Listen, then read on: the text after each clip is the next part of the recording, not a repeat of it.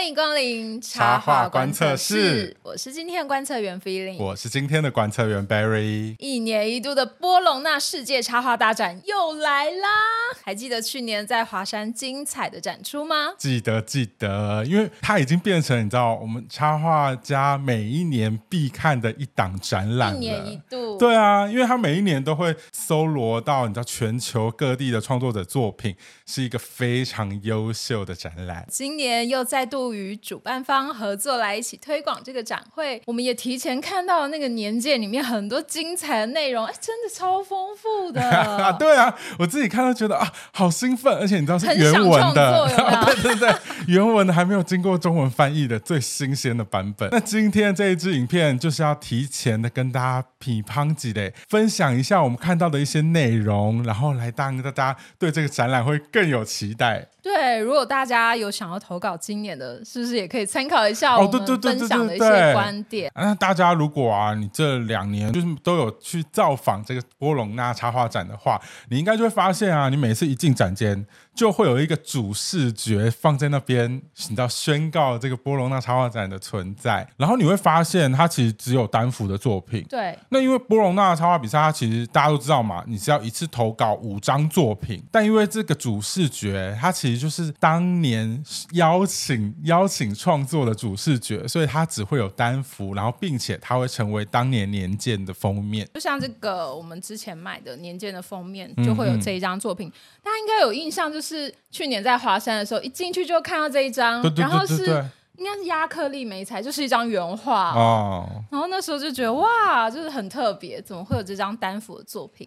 那因为我们就是之前有访问过波隆纳女王，自己给这个 连恩，对林连恩，她在那个去年的时候有获得波隆纳，她特别颁发一个首奖拉加兹奖哦哦哦，就是最最大最大那个奖，没错，因为大家应该知道，就是其他的七十通常会是七十几个，她是入。为没有排名的，就有问过连恩关于这个、嗯、他们为什么会有这个封面，然后跟他们的机制不是限于当届，就是可能看过往的，哦、他们有没有特别想要合作的插画家，哦、然后他们会写信给几位，给他们一个主题，让他们为了这个主题去创作、哦，是有点像邀稿的这种方式来邀请他们创作，但是他们是有费用的，这个要特别讲。你是说不止一位，所以他们其实是会向多位征稿，对，然后最后只取。一个这样啊，对，哦，好紧张，压力也是蛮大的。觉得应该就是会找出一个当年他们觉得这个社会氛围比较适合的一个主题。哦，对啦，我觉得他们应该在乎的比较是那个有没有画面，有没有符合他们今年想要传达出来的主题的。因为每年其实那个风格跟路线也是蛮不一样的。嗯嗯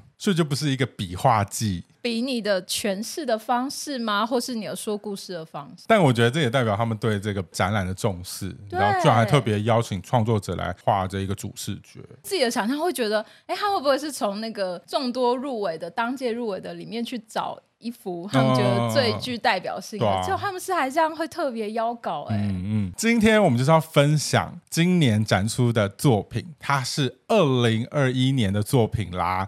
那我们刚刚一直提到，就是每一年都会有一个主视觉的插画家嘛。那我们今天就是要跟大家介绍二零二一年的主视觉插画家 Albertina 是 哪一国语言？好像是法文啦，我念不好，大家真的不要不要怪我。啊、我们之后为了方。便称呼他，我们就直接来用他的那个中译名来跟大家介绍好了。那他中译名就是阿尔贝蒂娜·祖洛，那我们就可以简称他阿尔贝蒂娜。那我先来跟大家稍微介绍一下阿尔贝蒂娜呢，他是一位瑞士的插画家，那出生于一九六七年，所以现在是大概五十几岁。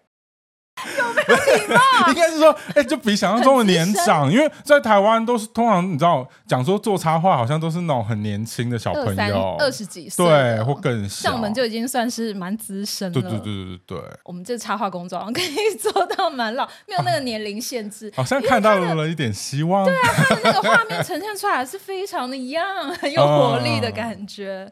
然后他毕业于大概一九九零年，他那时候刚毕业的时候开设了一个。工作室是印刷相关的，后来也有很多关于包装杂志啊，嗯、或是像是童书的插画合作。那后来呢？他就是与一位作家结婚。他其实那个他的结婚对象，他的工作其实就有点像编剧，所以他就是很会写故事的人。嗯、所以他们之后在这之后呢，就一起合作了很大量的各种的书籍和绘本，这样，并且赢得了非常多奖项。像是我看他其实有得那个安徒生奖，哎，哦，对。对啊，那个那个奖感觉真的要很资深，然后很有在这个业界很有一个地位才会得到的。所以我现在的人生目标就是要去找一个作家当做我的另一半，走歪路。来感觉那个 可以合作无间，一个写字，一个画画。我觉得对啦，但开放报名吗？但也有可能很容易吵架。哎，真的合伙合作都是创作者就很容易吵架。那也是因为他跟了。哎，你这样讲好像是因为他跟他之后才开始得奖，但我相信是一定会有所帮助啦。嗯、就他们一起文字搭配他的插画创作，那他在二零一六年的时候就得到了波隆纳的拉加兹奖。哎，对是不是就刚刚说的那个首奖，对不对？哦、他得这个好像是小说类的，诶他好像有几个类别这样，像是那个之前安尼莫得的是，哦、我稍微查了一下，他是他也是夺下二零二一年波隆纳书展。的拉加兹大奖，他是说他是得到了那个诗类别的评审优选奖。呃，然后我好像有看阿尼莫他自己分享说，那个类别是当年新增的，哦、所以他觉得他很幸运。这样哦，没有没有，是有实力才会有这个幸运。对，大家也可以去看他的访谈哦。那他得奖的是哪一本书啊？哦，是一本叫做《My Little One》的绘本创作。这本书其实我觉得它呈现的方式蛮特别，它用很简单的线条，还有很大量的留白，嗯，来描述一个作为母亲，嗯，对孩子的那种爱。嗯，然后我觉得当中也。包含对于生命的一些哲思，我觉得是很特别的一部作品。我我自己有稍微看了一下，他就是别的影片访谈，他其实有说他做的绘本啊，其实他目标就不是要给小朋友，不是 children book，就不是给小朋友的，是，比较像是给青少年以上，哦、就是在更年长一点，所以他就希望就是他的绘本里面的故事啊，都会有给大家。更深一层的反思的感觉，嗯、所以他不会像说给童书那个就会要需要讲的比较更清楚，就是他的对象好像本来设定就有点不一样。我觉得应该是跟这有一点关系。嗯、我觉得大家在看这一次的主视觉创作啊，有没有发现啊？这一次的主视觉创作跟他平常绘本的风格其实非常的不一样，对，很 colorful，很有活力，对啊，而且甚至有点这种小小的荒诞感这样。嗯、那我自己在准备这个脚本的时候，我就去看他的社群啊，还有他的网站里面的一些作品，觉得很惊人呢、欸。因为我们刚刚有提到嘛，嗯、他是五十几岁，但是他的创作力超级的丰富，超级惊人，就是有手绘啊、电绘，也有一种是那种比较颜料瓶。拼图的，或者是黑白的插画，各种你想象到的美彩，他都尝试。而且甚至还有一些立体的物件，我有点不太清楚那是什么材质，就是有点可能是粘土啊，或是陶，甚至是木板才行等等。哦，真的吓到这 多吓多吓！你说在我们传统观念，是不是还是会觉得创作者好像都需要有一个自己的风格固定起来，对，对不对？但我觉得他最有趣的就是他有在年鉴中提到关于风格这件事情，他自己也有点无法定义。他就说啦，他更喜欢谈语言探索尝试。他总是在寻找一些东西，什么 something，有时候找得到他，有时候没有。我觉得阿尔贝蒂娜他他真的很艺术家，对，他想想到做什么就会想要做什么，因为他说他也会尝试像是雕塑，嗯，或者是那种舞台设计等等，就是其实相关艺术所有的工作他都有盖瓜涉略。我觉得这也是造成他就是风格会有如此多元的一个原因啦。我觉得真的很佩服这个呃五十几岁可以讲人家年纪。不会啊，你也是近期也是有做了很多不同的，我就很局限在那个某一个美材上。但是我其实发现，好像很多偏向这种绘本方向的创作者，他们其实都会有很想要挑战自己的那种创作力，嗯、就是他们会在每一个不同的故事里面去找。去尝试一些新的美材跟风格，可能也是因为每个故事它的呈现的方向或故事想要讲的东西确实也不同，哦、那他就可以去找去尝试发现更多不同的组合方式。你说更应应这个故绘本想要讲的内容，然后去创作出符合他的美材的风格这种形式，这样去变换。你只要去看他的那个社群 po 文啊。就会发现，他其实都是那种一到一个阶段一个阶段性的，就会一系列一系列的这种感觉。但整体看起来，你还是会知道，都还是他的作品，有个调性。对对对对对对。虽然那个尝试的美材很多元，这样。嗯。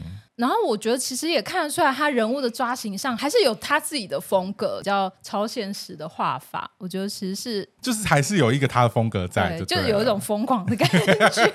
因为这一档是二零二一年的，嗯、那时候已经是那个疫情了。然后那时候应该也算是全世界的高峰期，因为台湾算是比较晚一点，所以我觉得主办方当年会选择这一张黄色，然后很热闹，有点像是一个嘉年华会的感觉。啊、作为主视觉，我觉得也是。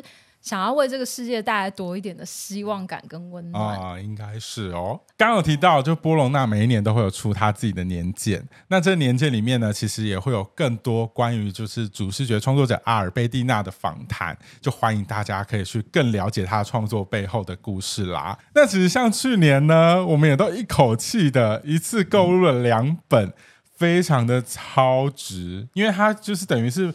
帮你，你知道看不懂英文没关系，他都帮你翻译的好好的。就是关于主视觉，就是各个创作者还有评审啊，他们的一些分享和他们的一些心得等等，很我觉得是一件很珍贵的内容啦，对创作者很有帮助的内容，他都可以在里面找得到，帮你整理好，这样我觉得非常棒。那重点是，它其实就有点像是一个你的小小的灵感库，因为有时候我们创作可能在很多瓶颈期，对你就会觉得哎，很容易画地自限。那你有时候看一下那个其他人的创作，你知道，闭着眼睛这样随便一翻，我觉得其实他们都会很有帮助你跳跳出你原本自己的创作框架，这样真的，因为你就会想发现，原来还有这种创作方式。对对对对。除了主视觉的阿尔贝蒂娜之外，你有你有没有自己印象比较深刻的？觉得有一个非常有趣的地方是，发现有几个很特别的呈现方式，应该是说。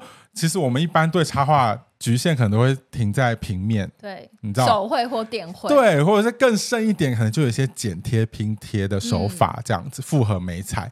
今年有整个可是立体的东西出现呢、欸，就是整个立体。对啊，我一定要跟大家介绍。虽然接下来我们可能名字都会念的不太标准，但我们在。影片我有附上他的作者名称以及他的 IG 连接，嗯、我觉得大家去看就会更清楚我们形容的作品。这样，我很怕自己形容的不好。但你看，像这个 Lorenzo，他的作品根本就是有点像是彩纸剪贴，用那个纸雕做成立形立体的造型，然后再做拍摄。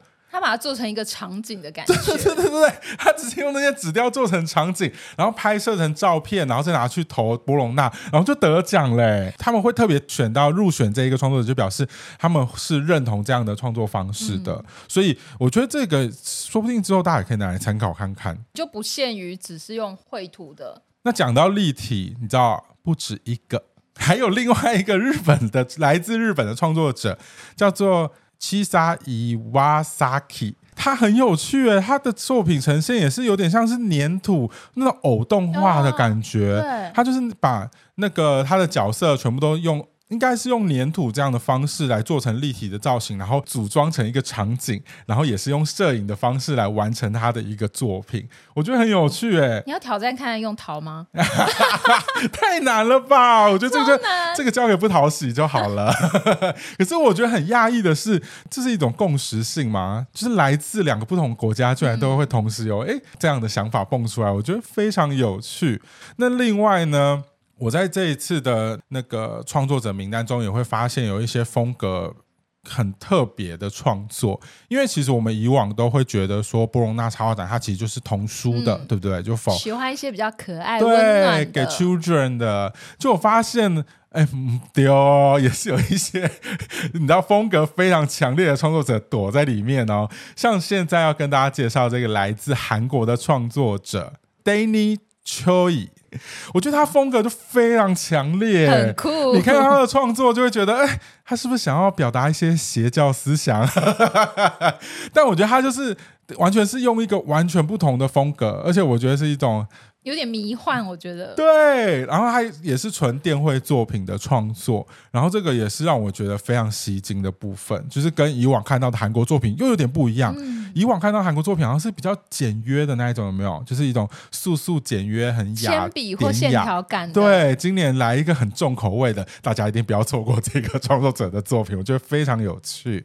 那最后一个要跟大家分享，也是我觉得很特别的创作，就是一个八 bit 风格。哦 我觉得这个也很妙，我看到的时候也是有点小惊讶，哎，就觉得哦，呃，芭比的风格也可以这样子。就是今年最有趣的地方是，我觉得那个风格的多样化已经是形式上更不同了。嗯，就是以往可能是画风的不同，我们会说，哎，不同国家会看到不同的画风表现。今年会发现有各式各样的形式不同的展现，我觉得非常有趣。像这一位创作者，来自伊 来自伊朗。所以他的名字我可能名字我们真的是念不出来，哦，对我真的很怕念了 会发生一些不好的事情，真的语义会念错。对对对对对，大家去看他的创作，他就真的是用那个八 bit 有点动漫电玩会出现的那种风格，哦、有点复古，对，然后来呈现出他的创作，我觉得很有味道，有趣，这真的。今年大家不能错过，所以这也是跟大家说，就是你不一定要局限说，我原本是画这可爱风格，我才能去参加这个奖。对对对对，或者是你的创作形式真的不用拘泥于一般的平面。你知道时间关系来不及提到，我们刚刚也有看到有那种刺绣的，对不对？对对，那种都很美，很有趣。换我来分享我自己的几个小发现。哎，我第一点其实就是扣了你刚刚分享的那个点，哦、因为我发现。应该是这几年疫情的关系改成线上投件，哦、然后因为之前要直接把那个作品你做好了，哦、不管你做什么都要寄过去，哦，要寄实体过去。对，但寄实体，你看到实体的时候，有时候。如果你是手绘的，有些质感，它可能会更、嗯、会看到那些线条啊什么。哦、手绘可能还是有一点点优势，对，对有点加分。所以我觉得之前好像手绘的部分会比较多。哦，那不知道是不是因为改成是线上投件，所以我觉得真的像你说的，近年就是各种风格，然后各种多元的媒材都会有。嗯、再来是我自己发现。在众多的这些入围的作品当中，我觉得其实算是蛮大部分的作品会用动物作为角色，哦，有点像是那种拟人化的诠释。因为这个是我自己画图的时候比较不擅长的，所以我可能会特别感受到很多人是用动物来画。那可能也是因为波隆纳哈还是设定是童书，虽然我们刚刚讲的各种形式都会有，但是我觉得用动物来作为角色来拟人化，其实也是一个很好的可以跟儿童去讲。故事的一个媒介，对啦，因为动物它有一个优势啊，就是那个动物本身可能就会有一个自带一些个性，啊、会让那个读者带人设，对对对，会比如说狮子拟人，可能就是会觉得这个人怎么样怎么样比较威武一点，啊、就是会让读者更容易进入那个角色。你这个分析很好，啊、很好，不愧是有在做角色的人，真的，他就可以有些东西他不用讲完，对对对，对，对，大家就自己有自己的，你就不用前面不用说什么，他是一个比较孤僻的人。再来最后一个分享是，因为我就是很认真的，你知道那个 PDF 我每一个都看，然后就看那个超认真在看的，看那个网站，然后就把那个网站都点进去看，就发现哎，其实欧洲的创作者很多人都有做自己的网站哎哦。因为你知道我最近在画新的风格，我就赶快弄了一个 新的风格的网站。因为我觉得网站的好处是，大家可以点进去比较全面的看到你哦，对了，所有的作品。如果是像 Facebook 或者是 IG，对，就是你可能要一直这样。一直滑一直滑，尤其是 Facebook 很线性，嗯、对，所以你就是没有办法知道那个创作的可能整个大方向。哦，真的，或者他像现在大家会连到小黄间，就会觉得，哎，都是商品，都是商品，啊、看不到创作，看不到插画创作。逼你一下，在年鉴里面也全部都会有，呃，每一个创作者只要他有提供，就是会有网址，嗯、然后有的可能也是、哦、是 IG 或其他社群这样，很方便，可以让大家直接找到这个创作者的创作。对，你就不用只是用他的名字去找，因为有时候名字可能有一些同名的人，对对对对对，不一定找得到。我觉得这些资料都是对于参考我们的创作，或者是参考如果你也想要做一个网站的话，嗯、真的就是很棒的资讯。嗯，非常好。那其实已经变成一个工具书的存在了嘛。大家都要有一本或两本或三本。好啦，今天跟大家分享了这么多，其实还是希望大家今年也可以一起来参加这个波隆纳插画大展的盛会。今年的波隆纳插画大展，它的展期会在六月二十二号一直到九月十号。那这一次举办的地点呢，我觉得非常特别，它是在台北的星光三月新义新天地 A 酒馆的酒楼，听说是整个楼层都是展区，整个包起来这样。对对对对对对。哦那很棒哎，那就是看完展还可以顺便去那边逛个街，对，吃个一兰拉面啊。那现在预售票也开卖喽，即日起到六月二十一号，千万不要错过预售票的优惠。详细的购票资讯，欢迎点击我们的资讯栏，给大家最多的优惠。没错，不要忘记我们插画观测室可是有最优惠的价格呢。那当然，今年最有趣的是，我们刚刚提到了很多，就是关于插画年鉴的部分。